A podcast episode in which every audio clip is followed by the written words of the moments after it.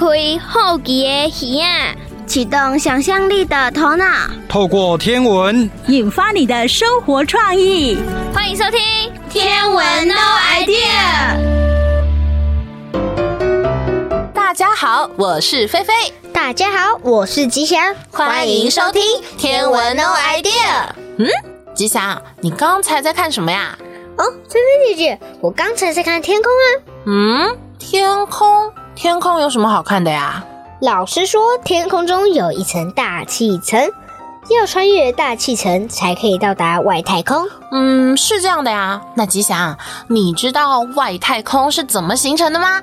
嗯，外太空怎么形成的？我不知道哎。嗯，那你知道人类又是怎么知道有外太空的存在的吗？啊？我连外太空怎么形成的都不知道了，怎么可能还会知道人类是怎么发现的啦？我这里还有很多问题，像是我们看到的星星是从几千年前散发出光芒的呢？星光？还有神秘的黑洞又是什么呢？黑洞？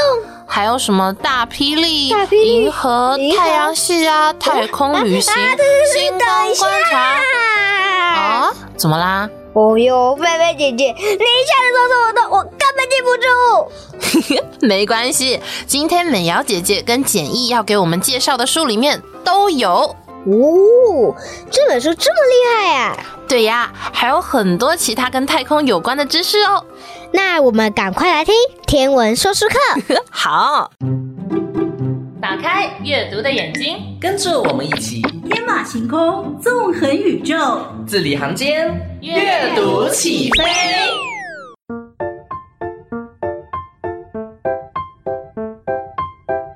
美瑶姐姐，我们要来听故事喽！好啊，今天简易带给我们什么有趣的故事呢？这本书名叫做《我的太空探索大发现》，感觉是很有知识性的读本，而且书里的夹页都还还可以翻开，很多变化呢！哇，那我迫不及待要请简易来跟大家分享喽！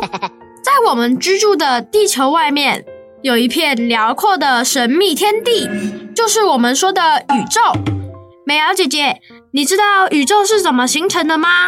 嗯，这就要从几十亿年前说起了。那时啊，发生了一场威力巨大的大爆炸，空间和万物就此诞生喽。咦，奇怪，为什么我们会知道这些事呢？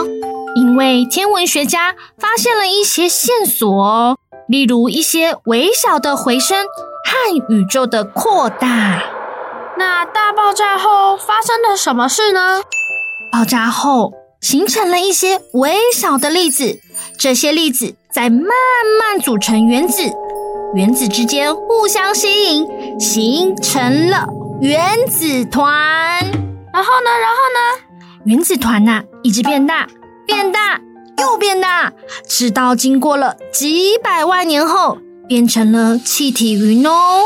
哇哦，那不就是很大的一团棉花糖？简易，你形容的很好哎。这些气体云非常缓慢的变大、分裂，最后变成了最古老的星系和恒星哦。接着，在距离现今的五十亿年前，太阳诞生了。又过了很久，地球上出现了人类。嗯，假如把太空的历史缩成九十分钟的足球赛，人类啊在场上的时间只有在最后的四秒，而恐龙则是二十五秒前退场哦。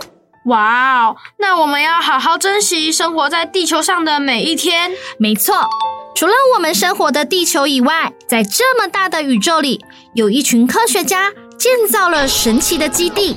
国际太空站，我知道，我知道，国际太空站就是太空人在宇宙中生活的地方，里面的设施很齐全。我小时候还曾经想过用积木做一个呢。哇，你也太厉害了吧！你成功了吗？有是有，只是很可惜，第二天就被我妹妹拆得支离破碎。那时候我是超级生气的。哦，真的很可惜耶。哎。如果是我哈，好不容易做好的东西被弄坏，我一定也是超生气的。咦，美瑶姐姐，我还很好奇，人如果在毫无重力的太空中，会是什么样子的啊？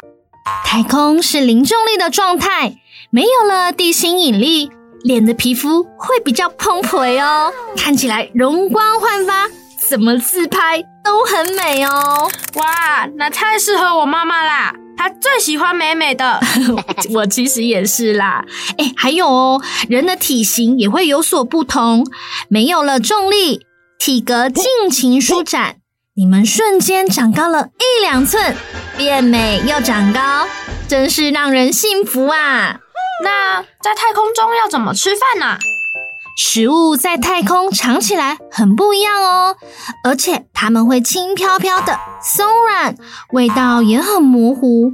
可是，在国际太空站里不能生火煮饭，所以没办法在太空中煮东西，只能吃这些太空食物，不是冷冻干燥包，就是真空包装，只需要加水，然后把它放进烤箱中加热，方便快速，而且保证。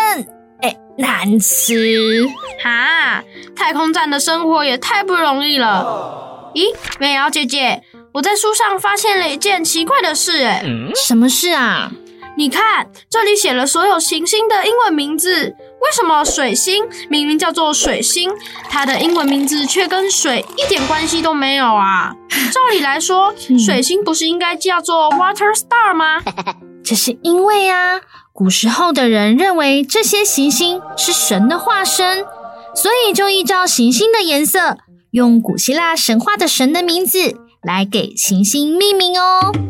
这本书真的太有趣了，我等一下一定要来好好的翻一翻这一本《我的太空探索大发现》。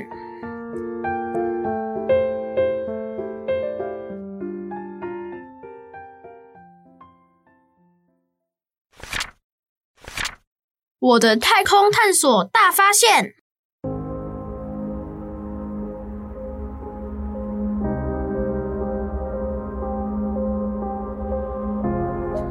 大霹雳！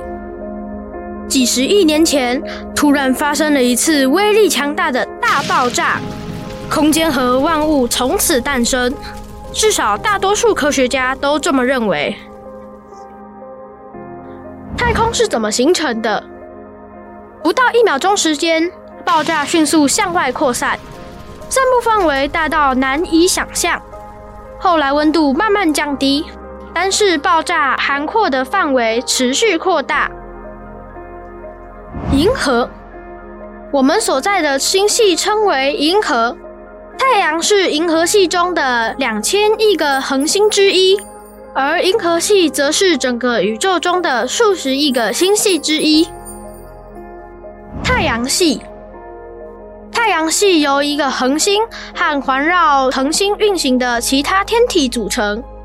我们太阳系中的恒星是太阳，周围有八个行星环绕它运行，地球就是其中之一。土星，土星的环又大又亮，在地球上就能看见。土星有个很漂亮的环。这个环的成分是尘埃、冰块和几百万年前它的一个卫星撞碎留下来的残余物质。木星，木星是太阳系中最大的行星，体积比其他行星的总和还要大。木星的卫星超过六十三个，其中最大的是木卫三，体积比水星还大。木星上有个规模非常大的风暴，这场风暴已经持续好几百年，称为大红斑。太阳，太阳十分巨大，里面可以装进一百万个地球，甚至还有剩余空间。金星，金星与太阳之间的距离比水星远，但是温度比水星还高。地球。地球以每小时十万三千公里的速度在太空中行进。火星，有些科学家认为火星上可能存在着生物。天王星，在不需要望远镜就能看见的行星之中，天王星是距离太阳最远的一个。海王星，海王星上有太阳系最快的风速以及剧烈的风暴。太空旅行，五十多年前，科学家开发出能把太空船送上太空的强力火箭，人类就此得以进入太空。星象观察，在天气晴朗的夜晚，天空中可以看到好几千个星星，其中有些可能是行星。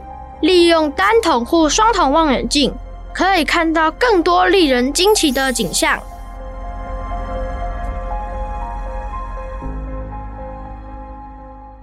菲菲姐姐，嗯，吉祥，怎么啦？我想要去外太空啊！你想要去外太空？对，准确来说，我想要当太空人，登上月球，飞到太空。我小时候也曾经觉得这很酷耶，对吧？外太空离我们这么远。当然还是要搭火箭才能飞上去。是啊，没有几个人可以搭上火箭成为太空人的，这真的很难。我光是想想就觉得超酷的。看来有这个想法的还不只有我们两个呢。这里就你跟我啊，还有谁啊？嗯，妹妹小时候也有这样子的梦想呢。哦，真的吗？那当然啦。那我们现在就一起来听《天文妹妹养成记》。妹妹一起从零开始学，妹妹妹妹妹妹妹妹妹妹。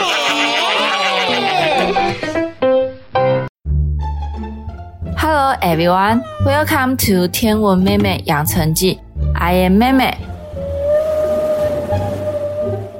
Hey，金鱼，Are you in the middle of something？你现在正在忙吗？Yeah, I have a few things coming up right now.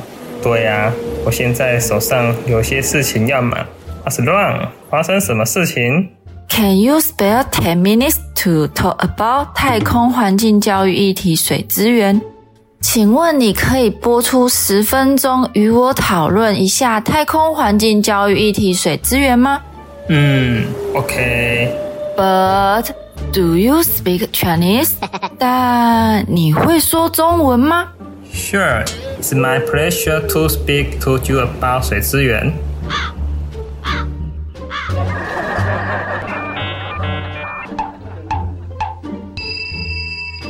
我很高兴与你聊聊水资源。太好了。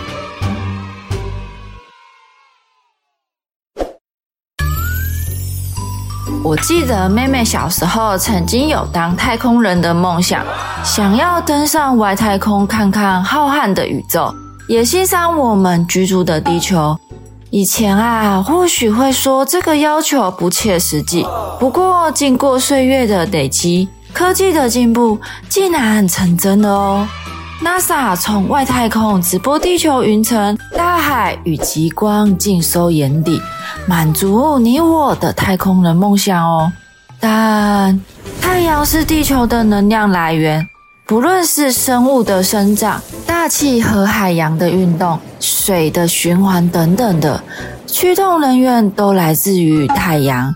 而温室气体能吸收地球表面的辐射能量，吸收后再向四面八方散热，使地表大气保持温暖。反之，若没有温室气体，则会让地球表面温度下降。哎哎哎，金鱼啊，我有一个疑问哎，水是地球生物赖以生存的重要资源之一，但是以整个地球系统来说啊，水所占的质量其实相当的少哦。那既然这么的少，那它要如何去影响气候啊？地球表面哦，有超过百分之七十的面积哦是被海水所覆盖，广大的质量与较大的比热，可以让海洋能够储存相当多的热能哦，成为地球最大的储热体。如此巨大的能量储存体，再加上海洋的温度变化又比较小，所以使海洋对大气温度变化产生缓冲和调节的作用。呃，你刚刚说的是中文吗？听起来好难懂哦。有没有比较简单明白的说法呢？还是有什么好的例子可以举例啊？那我们来假设水跟铁在同样受到热或是冷的情况下，因为水的比热比较大哦，加热的时候温度会上升的比较慢。相反的，冷的时候呢，温度下降也会比铁慢哦。哦，原来是这样啊！除了你说的比热大小影响了温度变化速度外，我们身体其实也非常的厉害哦。当天气太热的时候，到达四十度 C，我们不会随着天气体温一直上升，而是会为了达到身体的温度平衡，所以启动了流汗的机制。若当天天气在零下几度的时候啊，我们也不会因为外界的温度而让自己的温度跟着变成零下几度。如此一来呢，会让自己产生热能，让我们的身体呀可以维持恒定，那我们的身体就不会生病了哦。但是我还有一个问题耶。我们常常听到缺水、缺电。你刚刚说地球表面有超过百分之七十的面积被海水所覆盖。既然地球上有那么多的水，那为什么我们还会缺水呢？因为地球上有九十七点五 percent 是不能饮用的海水，其中极地冰山占了一点七五 percent。真正可使用的淡水是连一 percent 都没有。全球有近五成人口都面临用水短缺的问题。在台湾，每年十一月到四月是枯水期，此时河川水库的水位都会特别的低，常常会听到缺水的问题，包括农业停灌休耕，部分地区自来水的水压会降低或限水等。哦。怪不得我们会有缺水危机呀！原来表面上看到的水都不能使用哦。那有没有什么比较生活案例可以分享给我们听众啊？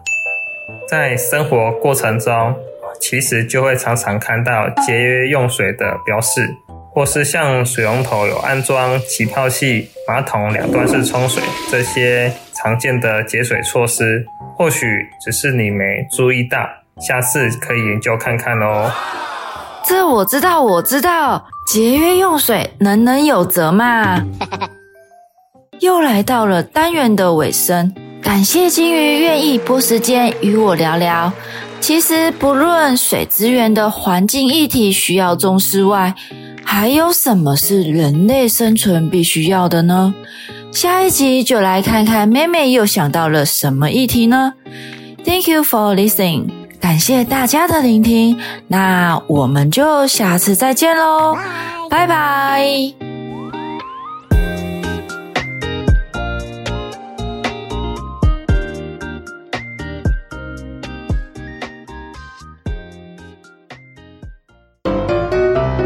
恒星、行星、卫星。吉祥，你在想什么呀？菲菲姐姐，恒星是会自己发光发热，对吗？对呀，像是太阳，它就是恒星。那行星是会绕着恒星转的，对吗？嗯，对呀。所以地球就是行星喽，绕着太阳转。Bingo，是的。那卫星又是什么嘞？卫星就是围绕着行星转的，就好像是行星的小孩一样的小星球。嗯，所以月亮就是地球的卫星喽。Bingo，又答对啦。那你知道不止地球有卫星吗？应该不止地球有，但是还有哪些行星也有卫星呢？石头哥哥等等要介绍的就是太阳系中其中一个拥有卫星的行星哟。好诶，那我们快点来听天象探索家，探索天空奇景，发现天上宝藏。准备好你的好奇心和观察力，天象探索家，我们出发喽！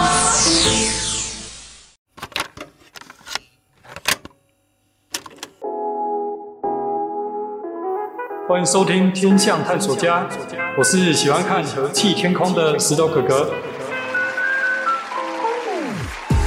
在每一集当中啊，我都会跟大家一起探索一个在天空发生的特殊现象。当这些天空现象发生的时候，我们啊，除了可以看热闹以外，也能够看出门道哦。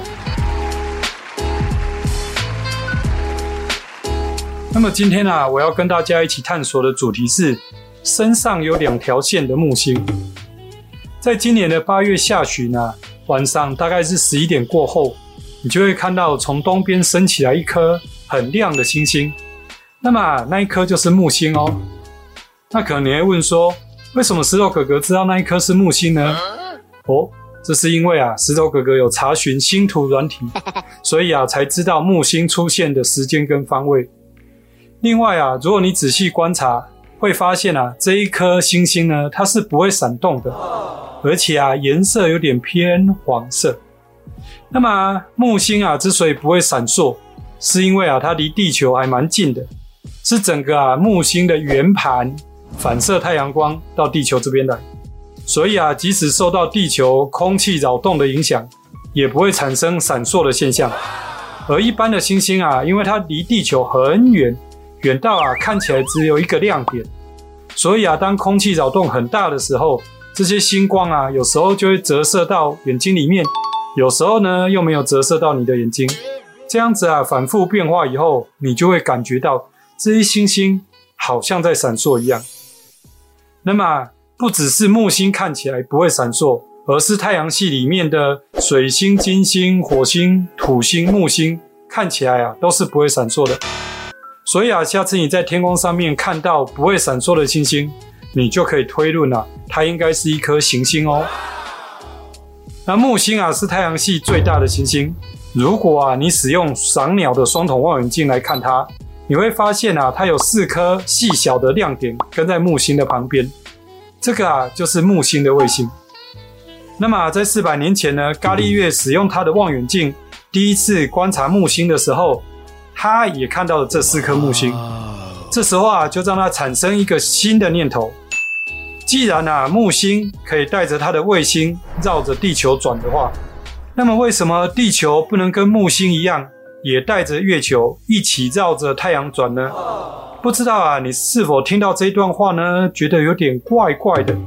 如果没有听出来啊，那么就倒带回去再听一遍吧。啊，不对。这个是广播节目的首播，呃，还不能倒带回去，好吧？那如果呢，你刚刚有仔细听，你就会发现，嗯，哎，不对啊，太阳系里面呢，本来就是地球带着月球，还有呢，木星带着它的卫星绕着太阳转啊。那为什么伽利略这种想法叫做新的想法呢？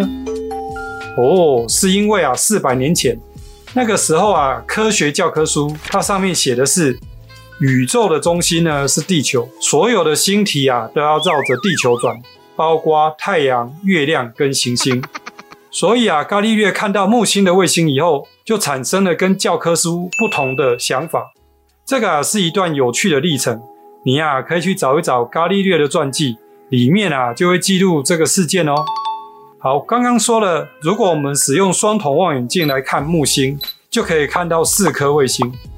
不过啊，如果你只看到三颗或两颗卫星的话，不要认为石头哥哥在骗人哦，啊，也不要呢认为是望远镜坏掉了，这啊的确是有可能发生的，而且啊是经常发生的哦，因为啊这四颗卫星它有时候会绕到木星的后面，或者是啊它是绕到木星的前面，所以我们从地球看起来就看不到其中的一颗或两颗，这时候你可能会想说，诶。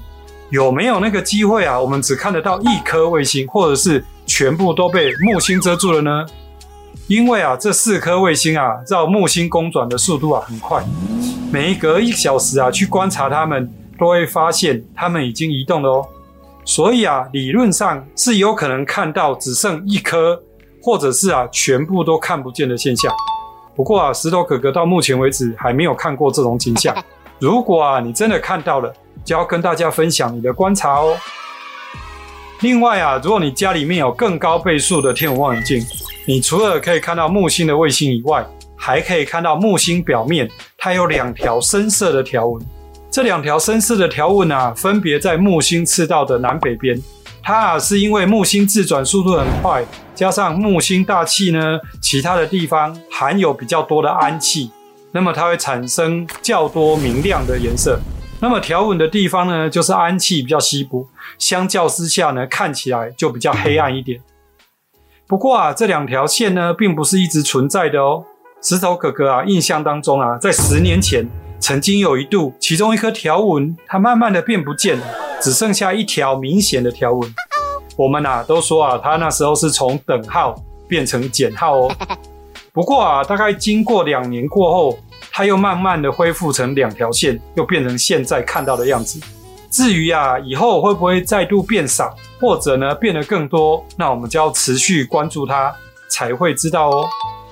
如果啊，你有机会到各地的天文馆所参加夜间开放的天文活动，用更大口径、更大倍率的望远镜来看木星的话，你会发现啊，刚刚讲的那两条线，其实它的边缘啊是不规则的。有点啊，像用手拿铅笔画线一样的凹凸不平，而且啊，你还看到其他更细小的条纹。如果啊，天气状况稳定的话，你还会看到各式各样的椭圆形、波浪形的花纹在木星的表面上面。因为啊，木星的自转速度很快，大约啊每十个小时就会转一圈，所以只要是一个好天气的晚上，就有可能啊看到整颗木星表面的细节哦。那么，让其他天象观察家最关注的一个呢，就是木星上面的大红斑。它啊是木星上面的一个红色的大台风。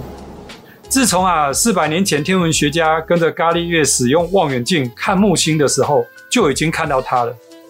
至于啊它是什么时候形成的，又会是什么时候会消失，其实没有人知道。就像木星条纹一样的神秘又有趣。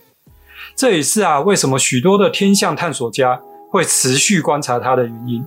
因为啊，木星呢，它是一颗活力十足的星球，没有人啊能够真正预测它接下来会发生什么事情。所以呢，如果你已经开始使用望远镜来观察木星的话，不论是使用双筒望远镜来看木星的卫星，或者是呢，你的运气很好，可以长期的使用天文望远镜来观看木星的条纹，甚至大红斑。那石头哥哥呢，都建议你能够长期的观察它，说不定啊，你会刚好看到木星特殊变化的时刻哦。那么今天这一集的天象探索家就跟大家探索到这边，希望呢你能够持续打开眼睛，留意周遭环境的变化，跟我一起成为天象探索家。我是石头哥哥，我们下次见。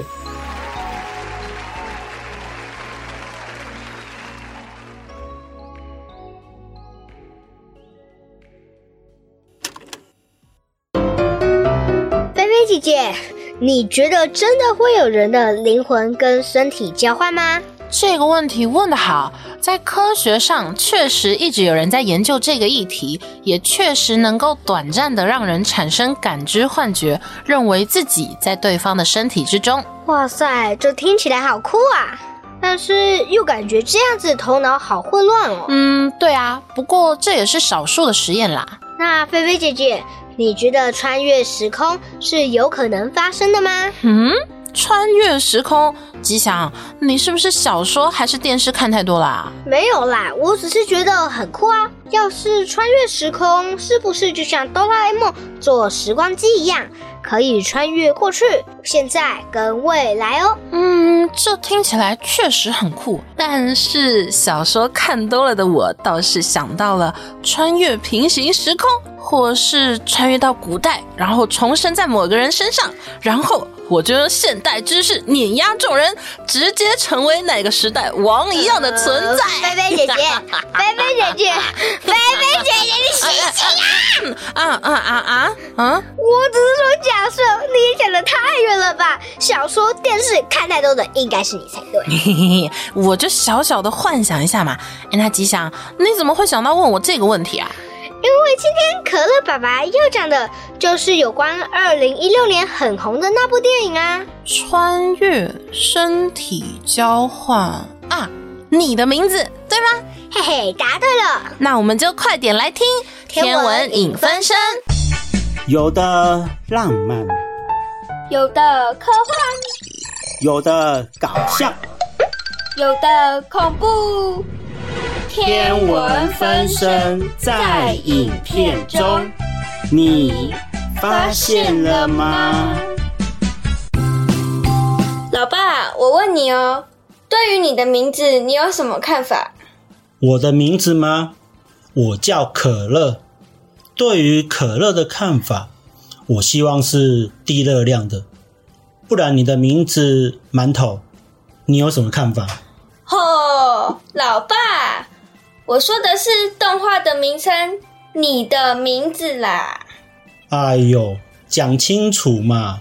原来你是说新海诚的经典动画《你的名字》，问我有什么看法哦？那我先问问你，为什么忽然问我这个呢？因为我觉得《你的名字》这部电影的剧情编排很酷耶。那你觉得很酷的地方在哪边？明明就没有机会遇到的两个人，却因为一颗彗星。让不同时空的他们透过交换身体相遇了。听起来，在你的名字这部动画中，彗星带来的是缘分耶。这要是在以前啊，彗星的形象就会有很大的不同了哦。彗星，我只知道中国又被称作是扫把星，会带来厄运。难道还有其他对于彗星的解释吗？其实啊，不论古代中国或是外国，彗星啊都被看作不祥之物，认为啊它预告啊不久的将来会有天灾人祸，尤其是中国哦。中国古代都怎么称呼彗星啊？中国古代啊，它都称彗星叫做妖星、异星。西方科学发展比中国早。怎么也是将彗星跟灾厄连接起来啊？在西方历史当中啊，彗星跟灾难做连接也是不遑多让的哦。著名的贝叶挂毯上面呢就记载着，在西元一零六六年的时候，英格兰国王哈德勒二世被告知啊哈雷彗星的出现，预告着黑斯廷斯之战，诺曼征服英格兰。就算到了现代，彗星仍常被一些媒体或是宗教渲染成灾难和世界末日的征兆呢。不过现在人比较有科学观念了，连我都知道彗星是来自欧特云，会有周期性绕行太阳。尤其当地球跟彗星轨道交汇时，彗星留在轨道上的尘埃受到地球引力的影响。还会变成流星雨，让我们许愿耶！哦，你就只知道许愿。不过，你的名字这部动画的想法确实很特别。就算在动画中啊，彗星的坠落是带来了毁灭，但是却将相差三年不同时空的男女主角牵起了情感的羁绊。老爸，说到彗星，我想问一下哦，在你的名字动画里面。有一幕是彗星后面拖着长长的尾巴，在画面中占了很大的比例，这在现实中有可能吗？还有，彗星的尾巴为什么看起来有两条啊？那我们先来说说彗星两条不一样的尾巴，这是因为啊，彗星啊靠近太阳的时候所产生的离子尾和尘埃尾，蓝色的离子尾狭长而笔直。它的方向啊，都永远背向太阳，而彗星较大而且重的尘埃尾，比较不受太阳辐射光压影响，被推向背离太阳，反而会留在轨道的后方，甚至有些彗星的尘埃尾看起来反而朝向太阳，被称为逆尾。所以啊，当彗星的尾巴越长，就表示这颗彗星啊离太阳越近，但是。真正会落到地球上的彗星，是不太可能像你的名字当中有如此壮观的离子尾和尘埃尾。毕竟是动画，如果彗星的尾巴画得小小的，就会少了那么一点美感。原来如此。对了，你的名字里面还有一个很酷的设定耶，就是男女主角会互相换身体，也帮对方过着彼此的生活耶。其实啊，新海诚的作品啊，喜欢把一些科学原理融入他的动画当中。在《你的名字》这部动画中啊，男女主角灵魂交换的理论，就是建立在德国数学兼天文学家莫比乌乌斯在一八五八年发现的莫比乌斯理论。莫比乌斯环啊，是以一条正反两面不同颜色的长纸带。将其中的一端呢、啊、旋转一百八十度之后，把两端相连。之后啊，不管沿着纸带的哪个方向开始，这样走呢，都会循环反复，经过两个不同颜色的区段哦。曾经有人这么分析：将两面不同颜色想象成男女主角龙和三叶的身体，在正反两面行走的呢，分别是两个人的灵魂。每当经过纸带啊连接的交接处，原本位于纸袋正面的灵魂会跑到背面，而背面的灵魂会跑到正面。这么样一来啊，两个人就产生灵魂交换的现象了，正如同莫比乌斯环一样，会无限循环喽。会无限循环的莫比乌斯环听起来就超科学的。还有还有，男主角龙和女主角三叶本来是处于不同时空的人，三叶的时间比龙早了三年。为了避免因为彗星产生的意外，龙想要告诉三年前的三叶，想要改变过去，这有可能吗？过去的历史可以这样轻易被改变吗？你是说时间旅行吗？有一些科学家认为时间旅行是有可能的，但要做到这一点，我们需要黑洞和可调的虫洞，以及大量的能量。以人类啊，目前的科技可能还没有办法办到。至于过去的历史可以改变吗？法国科幻小说作家赫内·巴赫扎维勒曾经提出一个理论，叫做“祖父悖论”，值得让我们思考哦。在“祖父悖论”中提到，假设一个人穿越时空回到过去，将自己的祖父杀害。那就代表这个人不可能出生。既然不可能出生，为何又能够回到过去杀害自己的祖父呢？这就成就了时间旅行在理论上难以解释的现象。所以有人吼还针对回到过去提出了三种假设：第一，平行时空，也许世界啊是由无数个平行宇宙组成的。当你回到过去杀你的祖父的同时，你杀的其实是另一个平行宇宙的祖父，或者你这个举动也会创造出另外一个新的平行时空。第二，时空修复，那时空啊可能会避免悖论的产生而自我调整。换句话说，无论你改变了什么，该发生的都不会停止发生。第三，诺维克夫自洽原则。那诺维克夫啊，是前苏联的科学家，他针对呢时空旅行提出了这么一个看法。他认为违背因果定律的事件发生几率是零，也就是说，祖父生了爸爸，才有现在的你。而你杀了祖父这件事发生的几率是零，你就算杀了，有可能回来才发现你一直生长在寄养家庭，你杀的是领养你的爸爸的父亲。你根本没有见过你真正的祖父，或者啊，你在杀祖父的过程中啊，会面临重重的阻碍，导致你无法完成这件事。总而言之呢，你极力想要改变过去，但是结果却永远无法改变。天哪，改变了过去的历史，竟然会有这么多的影响啊！是啊，在你的名字这部动画改变过去。会让男女主角能够重新相逢，但在现实生活中，如果是有心人士想回到过去做改变，就有可能扰动了整个历史的演进哦。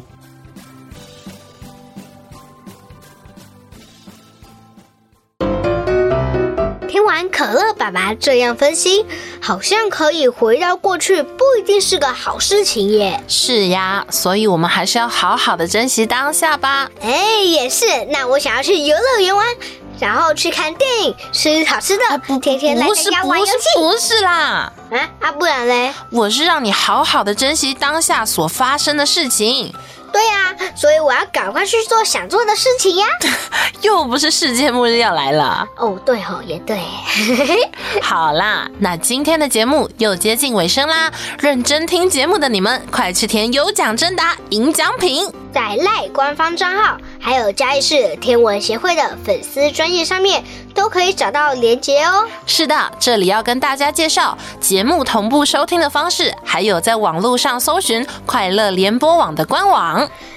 然后选择线上收听，再点选加一台，就可以及时收听节目了。是的，还有如果节目听完了还想再听，可以搜寻 Yes 五二加一的 Podcast，可以随点随听节目哟。或者是在 YouTube 搜寻侏罗城的星空，今年的 YouTube 画面也有用心设计哦，大家可以仔细看一下。还有还有，今年我们的节目有 LINE 的官方账号了哟，在 LINE 添加好友的地方搜寻小老老鼠 A S T R O K N O W I D E A，也就是小老鼠 s t r no Idea。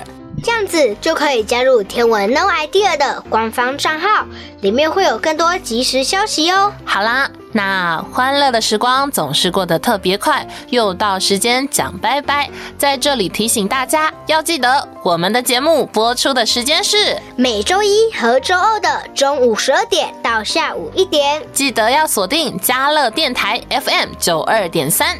明天也有天文 No idea 哦，要记得收听。那我们下次再见，拜拜。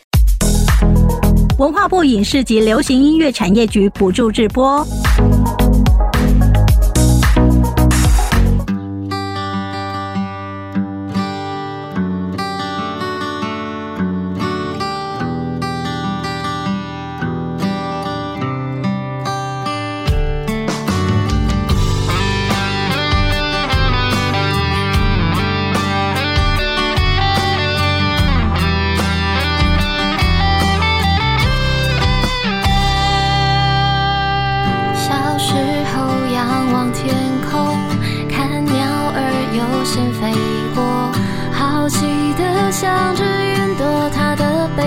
会藏些什么？夜空中满天星